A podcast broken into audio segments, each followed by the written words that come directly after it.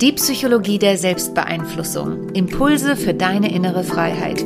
Von dem Psychologen und NLP-Lehrtrainer Marian Zefferer.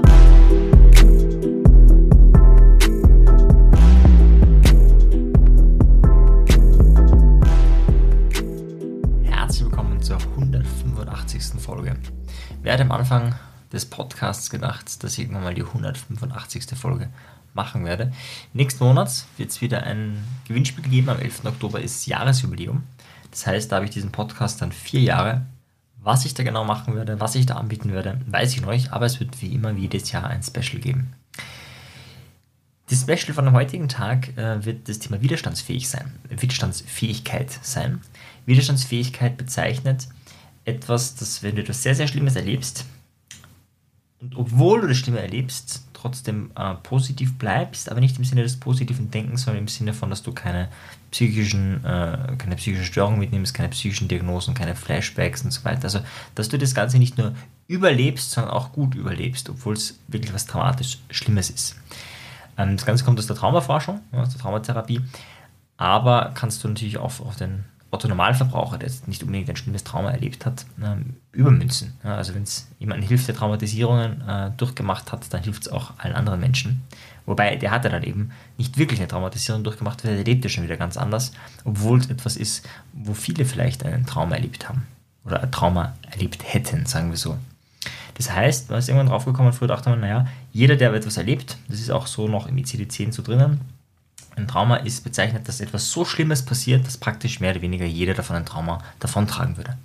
Und wenn man sich das anschaut, ja, verschiedenste, wirklich schlimmste Szenarien, würde jetzt gar nicht ins Detail gehen, haben Menschen erlebt und haben kein Trauma davon getragen. Und da hat man sich gefragt, hey, was ist bei denen anders? Und da sind so sieben Faktoren herausgekommen, sieben Faktoren, die diese Menschen vom Durchschnitt unterscheiden. Und um diese sieben Faktoren soll es ein bisschen gehen, auch wie man diese sieben Faktoren trainieren kann, weil jeder dieser Faktoren sind Faktoren, die du beeinflussen kannst. Es gibt noch viel mehr äh, Faktoren, auch welche, die du nicht beeinflussen kannst. Zum Beispiel sind Mädchen in der Regel resilienter als Jungs, na, aber das Geschlecht kannst du schwer beeinflussen. Die sieben Faktoren, von denen ich spreche, die kannst du alle beeinflussen. Jeden einzelnen davon. Und deswegen ist es meines Erachtens sind es auch die wichtigsten, weil es die sind, die du selber in der Hand hast. Schauen wir uns mal den ersten Faktor an. Der erste Faktor heißt Optimismus. Das klingt irgendwie logisch, ja? Jemand, der eine Zukunft, positive, äh, ja, positive Zukunftserwartung hat, dass der tendenziell leichter damit umgehen kann, ist klar. Und zwar, jetzt wichtig, nicht der Optimist, der optimistisch ist, weil es fein ist oder zumindest nicht schlecht, sondern jemand, der optimistisch ist in Krisensituationen. Also da trennt sich die Spreu vom Weizen. Optimismus kannst du stärken, ja, zum Beispiel durch Fragen, worüber bin ich glücklich, wofür bin ich dankbar, durch ein, ein Morgenprogramm, wie es hier schon vorgestellt wurde. Optimismus kannst du aber auch stärken, indem du dir bewusst vorstellst, äh, negative Dinge, die in der Zukunft passieren könnten und wie du positiv mit ihnen umgehst. Das ist ein unglaublich mächtiges Trainings, Trainingsinstrument, diese Fähigkeit zu visualisieren, was in der Zukunft passiert und sich dann vorzustellen, äh, was ist, wenn es dann so ist, wie gehe ich damit um. Dadurch, dass du das Worst-Case-Szenario vorher schon vorwegnimmst und dann auch noch vorstellst, wie du gut damit umgehst, hat es erstens mal weniger Macht über dich, ja, weil dann hast du es ja schon mal erlebt, dann ist es ja nichts Neues mehr in dem Moment. Und du hast ja auch gleich so eine kleine Programmierung mit reingegeben, eben optimistisch daran zu gehen, positiv daran zu gehen. Also das ist eine Möglichkeit, ein Trainingsgerät, das du nutzen kannst, um deinen Optimismus zu stärken. Der zweite Residenzfaktor ist Akzeptanz. Akzeptanz meint, okay, das Leben oder das, was gerade ist, ist echt scheiße. Also es brauche ich jetzt nicht schönreden. Es ist einfach blöd. Punkt. Brauchen wir gar nicht drüber reden. Aber es ist jetzt eben so. Ja? Daran werde ich jetzt nichts verändern können oder manchmal kann man an bestimmten Dingen nichts verändern. Ja? Äh, und dann ist es jetzt einfach so. Das heißt, die Fähigkeit, man könnte auch sagen, die Fähigkeit loszulassen ein bisschen. Loszulassen von dieser Vorstellung, ähm, dass man allmächtig ist oder dass von dieser Vorstellung, dass man auf alles Einfluss hat oder dass es von selber gleich gut werden wird, sondern einfach mal zu akzeptieren, so wie es ist. In meinem Bekanntenkreis habe ich jemanden, diese Person jammert seit fünf Jahren über dasselbe. Die anderen sind natürlich immer schuld, dass es ihr jetzt so schlecht geht, wie es ihr geht. Und das ist zum Beispiel keine Akzeptanzfähigkeit. Akzeptanzfähigkeit ist irgendwann zu erkennen, okay, es ist jetzt so, wie es ist. Ja, wie kann ich jetzt das Beste daraus machen? Ja, ist jetzt keine wirkliche Traumatisierung, aber es ist ja bei vielen auch so am Trainingsmarkt, ja, wo man viele Sachen nicht machen kann. Im ähm, Ausbildungsmarkt dasselbe vor Ort und so ist alles viel komplizierter. Und dann so diese Akzeptanzfähigkeit, okay, es ist jetzt so, wie es ist. Was mache ich jetzt damit? Ja? Also wandere ich aus, mache ich online, mache ich illegal. Ja, also gibt ja tausend Varianten, die du machen könntest. Wenn du mal akzeptierst, so wie bisher, geht es mal nicht. Wobei das jetzt, wie gesagt, nur ein, ein Pseudo-Beispiel ist, das ist jetzt keine richtige Traumatisierung. Ähm, aber eben wie gesagt, du kannst diese äh, Skills in allen Lebensbereichen, also auch bei kleineren Themen anwenden. Der nächste ähm, Resilienzfaktor ist Lösungsorientierung. Lösungsorientierung meint, dass du dich immer wieder fragst, wie kann ich es schaffen, wie kann ich es lösen. Und das wäre auch gleich das Trainingsgerät dafür, nämlich dir bessere Fragen zu stellen. Du kannst dir zum Beispiel fragen, was kann mir helfen, da rauszukommen? Wie könnte ich mir das Leben ein bisschen leichter gestalten in dieser schwierigen Situation? Was wäre der erste Schritt, den ich tun kann, damit dieser Mist, der jetzt gerade schwer ist und belastend ist, ein klein wenig besser wird? Oder vielleicht sogar richtig gut wird? Also also lösungsorientierte Fragen, das sind super äh, Trainingsgeräte. Du kannst auch mal bei Google eingeben, lösungsorientierte Fragen. Da wirst du hunderte, tausende finden, die du dir selber stellen kannst. Und jede einzelne Frage, die du stellst und immer wieder stellst, wird dazu führen, dass du eine stärkere Lösungsorientierung ähm, in dir hast. Der nächste Faktor gefällt mir besonders gut, heißt nämlich Verlassen der Opferrolle.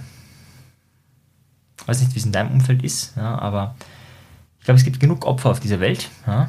und manchmal gibt es gar nicht genügend Täter für die Opfer. Das ist aber egal, ja? dann werden äh, Täter erfunden. Ja? Also dann ist es halt irgendwas ähm, Größeres, dann ist es sowas wie der Staat oder die Religion oder irgendetwas, wo kein Mensch oder wo nicht direkt ein Mensch benannt wird, dann kann man auch Opfer sein. Und diese Menschen verlassen die Opferrolle. Das heißt, die tun dann auch wirklich was. Das heißt, man sagt, okay, ist blöd, ja, ist jetzt so, ich wurde hier zum Beispiel betrogen um 100.000 Euro, es ist echt scheiße und jetzt, was machen wir? Was ist der nächste Schritt? Also in die Handlung wieder kommen ähm, und einfach tun und nicht ständig dieses Gejammere, ich bin der Arme. Das ist etwas, ähm, da gibt es viele Möglichkeiten, ähm, das zu stärken. Ich möchte jetzt hier nur eine Möglichkeit vorstellen. Ja, du wirst wahrscheinlich auch nicht alle äh, von allen sieben alle Trainingsgeräte ausprobieren. Aber eine Möglichkeit ist, sich zu fragen, was könnte die positive Absicht hinter diesem Mist sein? Also es passiert irgendwas Schreckliches, ja, und du fragst dich, was könnte die positive Absicht sein? Wenn du das nicht schaffst, dass dir da was einfällt, wobei es immer was gibt, verspreche ich dir, so schlimm das auch ist, ähm, kannst du dich auch fragen, was kann ich daraus lernen? Gerade weil es so schlimm ist, was kann ich daraus lernen? Und wenn du was lernst, diesen Lernzustand, das ist ein anderer Zustand, als Opfer zu sein. Und wenn du in diesen Zustand reinkommst, bist du schon ein klein wenig weniger Opfer, als wenn du in diesem Opferzustand eben bist und diese Fragen dir nicht stellst. Das kann man dann auch verstärken mit anderen Fragen, mit lösungsorientierten Fragen und vielen anderen, aber das ist ein sehr guter erster Start. Der nächste Faktor der Resilienz oder auch der Widerstandsfähigkeit oder manchmal wird es auch übersetzt mit Biegsamkeit. Ja, wenn du biegsam bist, vielleicht kennst du das auch von der Titanic oder von, nicht von der Titanic, generell von früher von Booten war so die Idee, wenn man, wenn man Stahlschrauben hat, wenn es richtig hart ist, dann kann nichts passieren. Ja, aber die können brechen und wenn man so Hartplastik oder andere Sachen da verwendet als Bolzen oder irgendetwas, dann äh, ist es eben so, dass bei kleinen Erschütterungen die einfach gebogen werden und nicht abbrechen. Und diese Biegsamkeit, um die geht es auch bei der Resilienz. Und dieser nächste Faktor nennt sich Verantwortung übernehmen. Das ist ähnlich wie verlassene Opferrolle. Das heißt, da geht es darum, ich entscheide es jetzt so. Ähm, Wenn es schief geht, werde ich was daraus lernen, aber ich mache jetzt. Also auch so die Idee, manchmal hat man so die Idee, pff, man weiß gar nicht, wie schlimm wird es werden. Ja, wird's, werde ich nur gesteinigt oder werde ich vorher noch gehäutet, so in die Richtung. Und dann so die Idee, ich mache jetzt einfach und wenn es negative Konsequenzen gibt, dann trage ich die mit. Das ist eine ganz andere Einstellung, als zu sagen, ich mache das jetzt, ich hoffe, dass es gut geht. Wenn es nicht gut geht, ist es echt richtig blöd, dann habe ich voll den Mist gemacht, dann bin ich ein schlechter Mensch. So ist in die Richtung. Ja? Das ist nicht die Idee bei Verantwortung übernehmen. Bei Verantwortung übernehmen geht es vor allem auch darum, ähm, realistisches Szenario zu haben. Da empfiehlt sich als ein Trainingsgerät, sich das Worst-Case-Szenario vorzustellen, das hatten wir schon, und das Best-Case-Szenario. Und auf Basis dieser Datenlage zu sagen, okay, das sind jetzt die zwei Szenarien ich weiß nicht, welche der beiden eintreten werden. Und ich werde es auch nie wissen. Also wenn ich jetzt warte, ist das sozusagen ein weiteres Worst-Case-Szenario, weil dann kann ich mir gleich ausrechnen, was passiert. Ich warte und mache nichts und kann mir einfach mal das Schlechteste vorstellen, was dann passieren kann. Also das ist ganz blöd. Ich habe jetzt diese beiden Szenarien und dann sich die Frage zu stellen, okay, wie komme ich jetzt in eine Handlungsfähigkeit? Ich weiß, die zwei Sachen könnten passieren oder vielleicht auch drei, vier, aber ich weiß nicht, welche, wann, wie, wo. Wie komme ich trotz dieser Unwissenheit in die Handlung? Die Frage kann ich mir stellen, wenn ich mir dieses Szenario vorher vorgestellt habe. Das ist ein super Trainingsgerät, um mehr in die Verantwortung zu kommen. Der nächste Punkt ist die Netzwerkorientierung. Und die meint nichts anderes, als dass du um Hilfe bittest. Tatsächlich ist es ein großer Resilienzfaktor, also Menschen, die diese Fähigkeit nicht haben, um Hilfe zu bitten, ähm, Dinge, die man nicht kann, wo es einem schwerfällt, einfach mal zu fragen, hey, kannst du das? Einfach mal um Hilfe bitten. Ähm, die tun sich deutlich schwerer, die das nicht können. Das heißt, wenn du so jemand bist, jetzt weißt du es, hey, das ist ein Resilienzfaktor, bitte mal um Hilfe. Wenn es dir brutal schwerfällt, dann wäre ein erstes Trainingsgerät, dich zu fragen, wo könntest du denn um Hilfe bitten? Würdest du zum Beispiel beim Küchentisch, wenn das Salz zu weit weg ist, jemanden bitten, dir das Salz zu geben? Sagt du zum Beispiel Ja oder Nein sagst, ja, dann mach das ja, und nimm das als Trainingseinheit. Und dann die Idee, den nächstgrößeren Schritt zu gehen. Ja. Das heißt, wenn du, keine Ahnung, irgendwo bist äh, und es ist dir kalt äh, oder ähm, ja, zum Beispiel es ist dir kalt, zu fragen, ob du irgendwie äh, von Freunden oder so eine Decke oder irgendwas haben kannst. Ja. Und dann auch die Frage, ist es zu viel oder zu wenig? Immer so, so, so, zu schauen, etwas, was dich schon Überwindung kostet, aber jetzt nicht so krass. Ja. Also nicht die Frage, hey, kannst du mir mal 5000 Euro borgen oder so oder äh, irgendwas anderes, ja. sondern etwas, wo du sagst, naja, es ist, das könnte ich schon fragen, ist zwar unangenehm, würde ich, machen, würde ich normalerweise nicht machen, aber als Training, ja, um die Fähigkeit zu lernen, auch um Hilfe zu bitten, ähm, mache ich das mal. Ja, und der letzte Faktor ist die Zukunftsplanung. Das heißt, ähm, Menschen, die resilient sind, sind nicht nur im Hier und Jetzt, sondern eben auch ganz viel in der Zukunft. Das beste Beispiel ist Viktor Frankl, der im Konservationslager war. Ähm, Im Winter äh, mussten die spazieren gehen, waren total leicht bekleidet, es war eiskalt und er ist zusammengebrochen.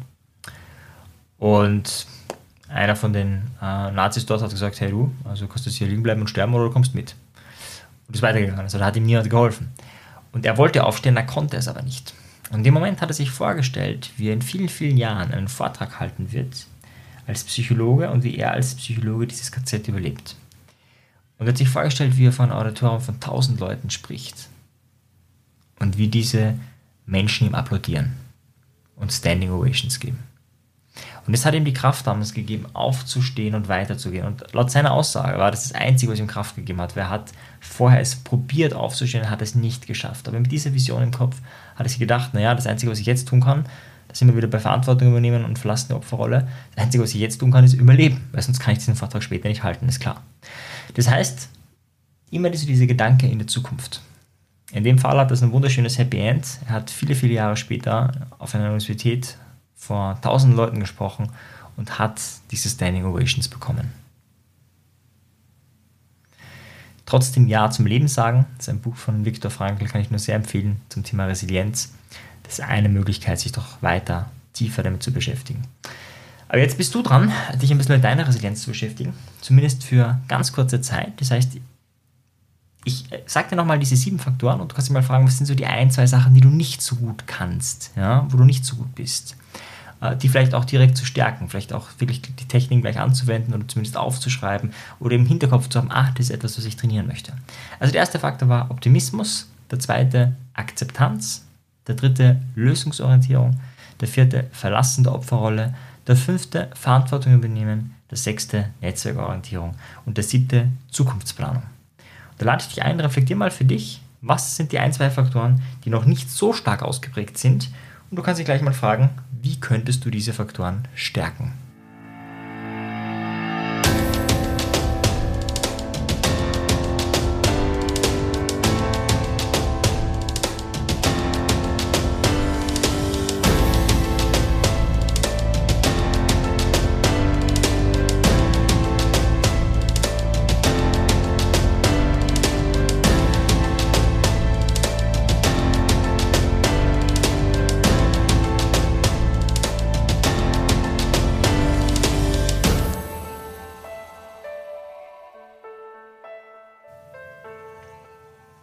Ja, so viel zum Thema Resilienzfähigkeit. Also ich hoffe, du hast was für dich entdeckt.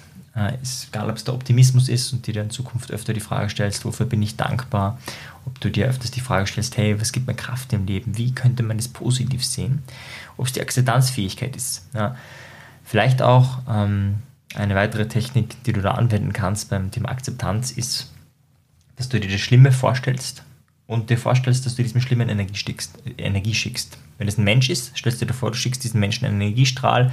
Das kann ein Strahl, der erfüllt ist von Liebe oder von Energie oder von Achtsamkeit oder von Weisheit sein. Wenn das eine Institution ist, dann kannst du dir das einfach so abstrakt vorstellen, was immer das ist, und auch dort die Energie hinstecken. Das heißt, egal was es ist, was du nicht akzeptieren kannst, ähm, kann auch der Krebs sein, ja, ähm, egal was es ist, was du nicht akzeptieren kannst, du kannst dort einen Energiestrahl reinschicken. Im besten Fall voller Liebe. Eine Minute, zwei Minuten, vielleicht drei Minuten. Und wenn es nicht gleich hilft, kannst du es mehrmals wiederholen. Das ist wie ein Medikament, das du jeden Tag nehmen kannst. Dann, dann Lösungsorientierung, das nächste Punkt. Da helfen Fragetechniken, da gibt es ja schon ganz viele, die ich vorgestellt habe. Ähm, Im einfachsten Fall stellst du dir einfach die Frage, was kann mir da jetzt helfen in dieser Situation? Oder was würde mir am besten helfen, am schnellsten helfen? Das sind so mögliche Fragen, die du dir stellen kannst. Dann nochmal verlassen der Opferrolle. Da geht es ähm, darum, dass du trainierst, die andere Sicht zu haben, nämlich dass du auch Macher bist ne, und in diese Macherrolle zu kommen. Und eine Möglichkeit ist, wie wir es im NLP nennen, im neurolinguistischen Programmieren, Reframing, dass du die Seiten immer wechselst und dich fragst, hey, was ist Gutes daran, was kann ich daraus lernen? Ne, und diese Rolle auch wirklich einnimmst und dann zum Macher wirst. Wissend, okay, da war ich jetzt Opfer und ich kann mich jetzt frei entscheiden, wieder rauszugehen aus der Opferrolle, indem ich zum Macher werde. In dem Moment, wo ich Macher bin, bin ich eben kein Opfer mehr. Dann Verantwortung übernehmen. Ja. Ähm, dann Netzwerkorientierung, da wie gesagt ganz klein anfangen mit diesen Steps und dann die Zukunftsplanung. Die meisten sind das schon sehr gut, wobei ich immer wieder mal frage, das sind so Smalltalk-Fragen, die ich stelle, hey, äh, wo möchtest du denn in zehn Jahren sein? Oder wo bist du in zehn Jahren? Und wenn dann lang gar nichts kommt, dann weißt du, ein Mensch, der hat sich damit noch nicht beschäftigt. Das heißt, deine erste Sache könnte wirklich mal sein, den langfristigen Fokus, nicht nächstes Jahr oder in sechs Monaten oder drei, sondern in zehn Jahren. In zehn Jahren weiß niemand so genau, wo die Welt steht. Und deswegen ist es auch so spannend. Deswegen ist auch ganz viel möglich, dir mal die Frage zu stellen, wo möchtest du in zehn Jahren sein? Unabhängig von dem, wie es jetzt ist, was soll in zehn Jahren sein? In zehn Jahren ist unglaublich viel möglich. Und wenn du da was hast, was in zehn Jahren anziehend ist, dann hast du etwas, hast du einen dieser sieben Resilienzfaktoren, der dir unglaublich viel hilft, weiterzukommen. Wenn du das vertiefen möchtest, dann empfehle ich dir auf jeden Fall eine NLP-Ausbildung. Ich mache die ja online, wie du weißt, oder zumindest mal so ein Einstiegsseminar. Auch da lernst du schon ein paar super Übungen für deine Resilienzfähigkeit, zum Beispiel beim NLP-Erlebniswochenende das findet ähm, jetzt im Oktober wieder statt, wenn ich es richtig im Kopf habe, Oktober oder November, also relativ bald, nachdem diese Podcast-Folge rauskommt. Oder auch einer der vielen anderen äh, Seminare, Ausbildungen, die ich anbiete. Wenn du wirklich in die Praxis gehen willst. Das ist, diese Seminare haben ja die Eigenschaft, dass ich nicht drüber rede und labere, also schon, ich, ich labere schon noch, keine Sorge, aber äh, dass wir vor allem tun, handeln. Und dieses Tun, dieses Handeln macht eben, dass wir resilienter werden, weil wir dann eben nicht nur intellektuell das begriffen haben, sondern auch auf der emotionalen Ebene sich was tut. Und das ist die wirklich wichtige Ebene, um Veränderung, nachhaltige Veränderung anzustoßen. In diesem Sinne freue ich mich, wenn ich dich bald mal sehe. Und bis dann. Ciao dir. Tschüss. Wenn dir die Folge gefallen hat, dann bewerte sie doch auf iTunes. Wenn du mehr möchtest, dann schau auf meinem persönlichen Telegram-Kanal Selbstbeeinflussung vorbei oder bei einer meiner Webinare, die interaktiv und kostenfrei sind. Diese findest du auf meiner Website, genauso wie das Audioprogramm, welches mit dem Gutscheincode Podcast günstiger zu erwerben ist. Wenn du wirklich Meisterschaft erlangen möchtest oder dir der Podcast einfach zu wenig ist, dann lade ich dich ein zu einem NLP-Seminar von mir persönlich oder zu einer NLP-Ausbildung. Schau einfach mal vorbei auf die Website. Ich freue mich auf dich. Bis bald. Dein Marian. Ciao dir. Tschüss.